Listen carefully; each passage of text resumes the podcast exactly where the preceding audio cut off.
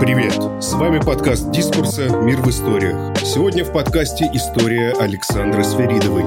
Адольф Эйхман. Пропущенный урок истории.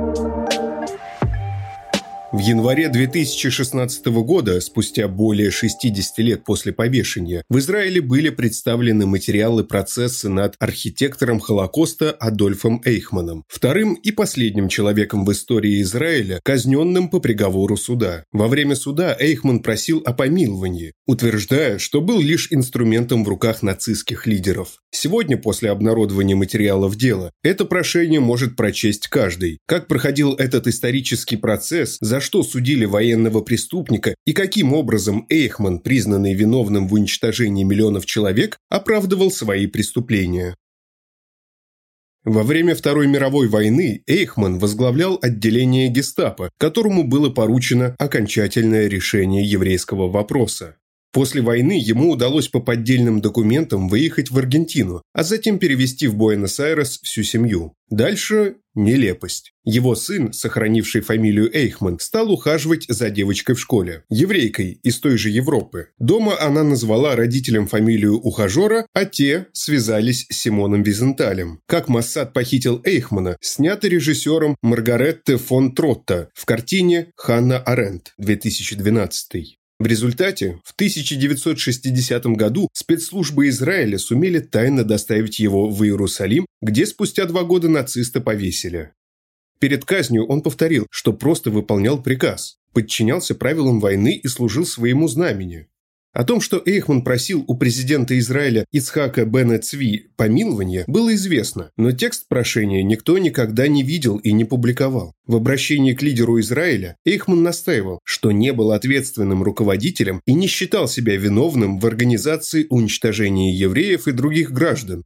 Нужно провести линию между теми, кто принимал решения, и такими, как я, инструментами в руках лидеров, писал Эйхман.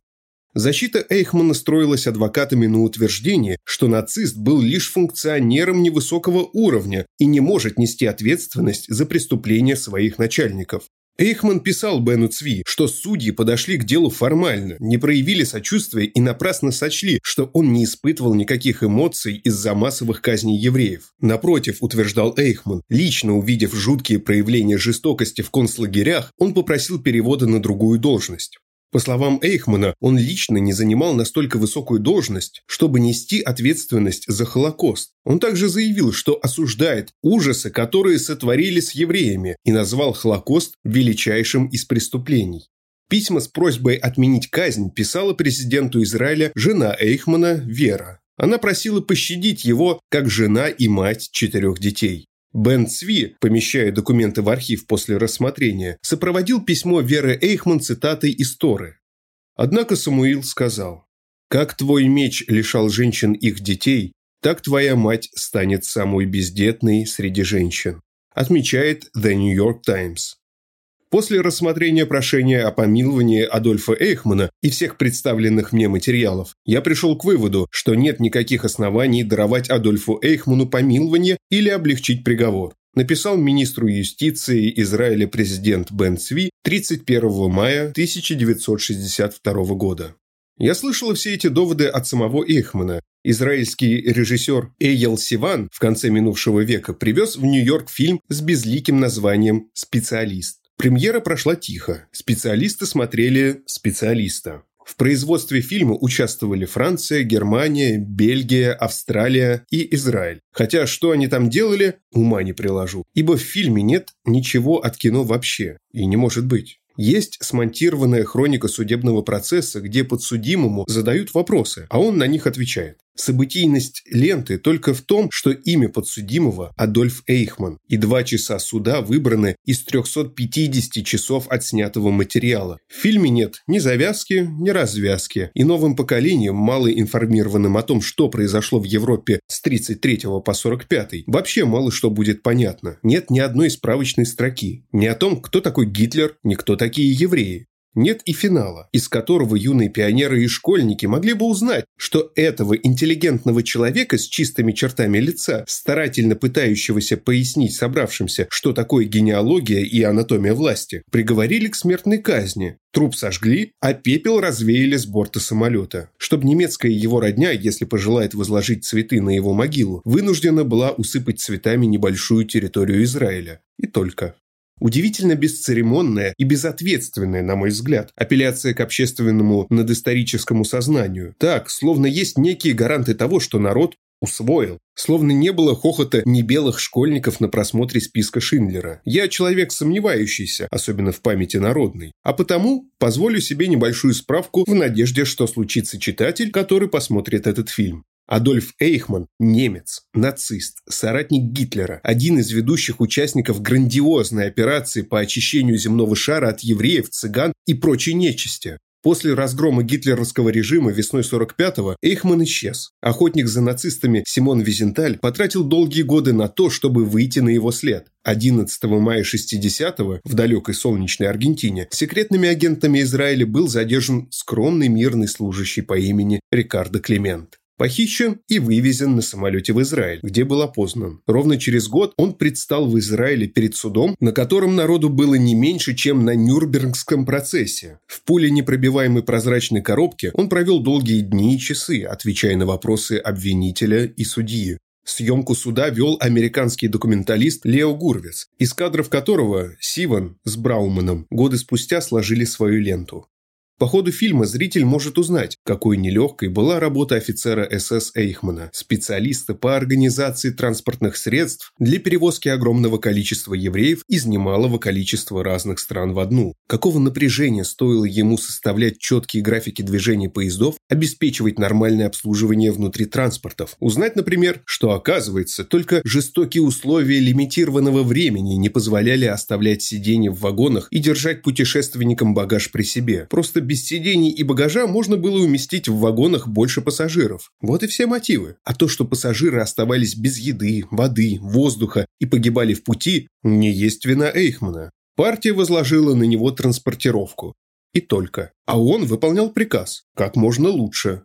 Когда узнал, в каких тяжелых условиях перемещались по графику эти, даже не знаю, как сказать, этот груз, наверное, он сделал кому-то замечание. Кому? Не помнит. Да и что можно помнить в 60-м о своих замечаниях в 43-м? Вы сами-то помните, что вы кому сказали 20 лет назад?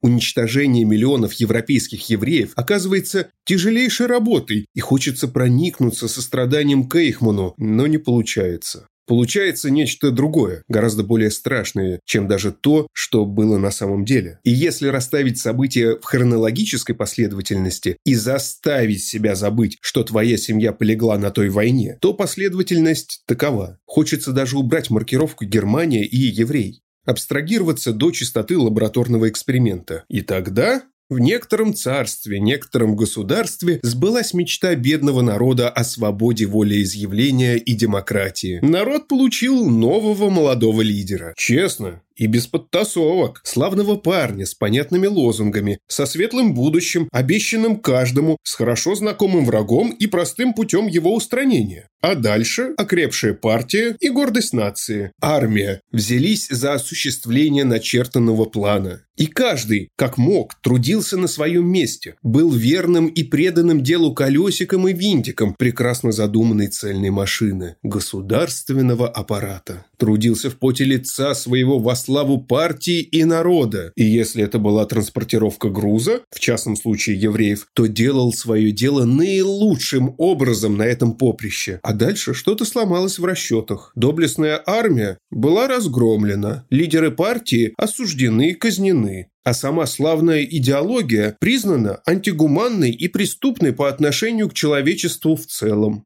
Это, конечно, был перегиб, так как Гитлер никогда не замахивался на человека, на белого арийца с голубыми глазами и черепом правильных размеров. На евреев, цыган, гомосексуалистов и коммунистов – да. А вот о человеке речь никогда не шла. Тараканов морили, прибирали в доме, чтобы чисто было. А нечисть всякую мочили, как крыс в сортире, например. А потом достойного транспортного служащего вытащили на суд в государстве, которого и в помине не было в 1933 году. И стали вопросы задавать эти самые недобитые и недомоченные крысы, тараканы и евреи. И Эйхман отвечал им. Отвечает настолько прекрасно, что зависть берет меня, мечтавшую и не теряющую надежды на трибунал по преступлениям коммунизма. Где мы возьмем такого достойного ответчика? Эйхман и на скамье подсудимых верен делу своей партии, своего народа и государства. Он не отпирается, не предает однопартийцев, не пытается переложить на чужие плечи свою часть дела. Он корректен и щепетилен в деталях. Он пытается пояснить собравшимся, что такое честь мундира – долг офицера